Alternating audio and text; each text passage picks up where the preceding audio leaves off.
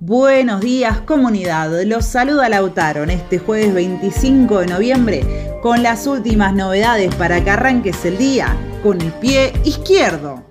Ayer el ministro de Trabajo, Claudio Moroni, sugirió una fecha de vencimiento para la prohibición de despidos y la doble indemnización.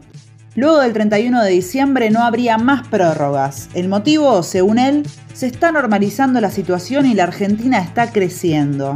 Estará mirando solo las ganancias de los empresarios, porque los salarios siguen comidos por la inflación y la crisis social se mantiene con millones de pobres y millones de subempleados y personas desocupadas. Fue en un evento con los empresarios de la UIA, Funes de Rioja y Paolo Roca. El miserable, así lo llamó Alberto Fernández, ¿te acordás? Roca fue uno de los primeros que hizo masivos despidos, rigiendo el DNU que los prohibía. Como este caso, el gobierno dejó pasar otros miles en pandemia. Y junto con Moroni se han puesto del lado de las patronales cuando los trabajadores pelean por su reincorporación. Así pasó con los despedidos de la TAM, con los tercerizados de Desur y tantos otros que hoy siguen en pie de lucha y organizados. Los empresarios, felices. Durante toda la campaña electoral prepotearon y lloraron pidiendo una contrarreforma laboral.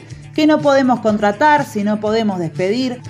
Rodríguez Larreta y su Junta Liberal les prometió liquidar las indemnizaciones. El Frente de Todos no llegó a decir tanto, pero junto con los líderes sindicales flexibilizaron derechos laborales por convenio.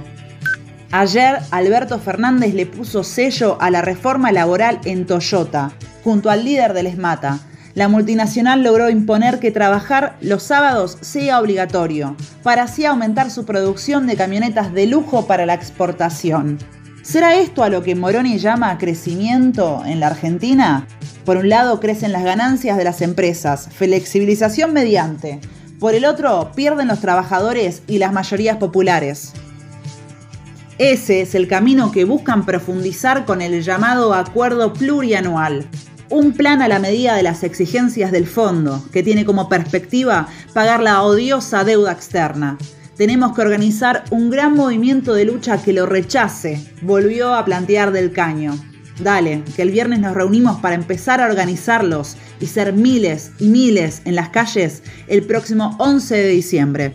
Hoy mismo es el movimiento de mujeres y disidencias el que da el primer paso. A las 5 de la tarde convocan a movilizar desde Congreso a Plaza de Mayo en el Día Internacional contra la Violencia hacia las Mujeres.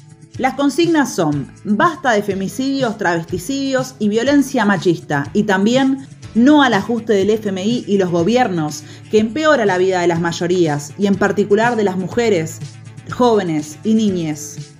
Se necesita presupuesto para la creación de viviendas, la atención y prevención de la violencia machista y la extensión de programas como el Plan Acompañar y el IFE, que ya de por sí escasos se recortaron. Ayer miles marcharon por la legalización de la marihuana y por supuesto ahí estuvo el Frente de Izquierda Unidad. En Argentina, dos de cada tres causas que se abren son contra consumidores, mientras el negocio de la ilegalidad sigue funcionando con la complicidad de funcionarios, jueces y fuerzas represivas. Eso es todo por hoy comunidad, hasta mañana.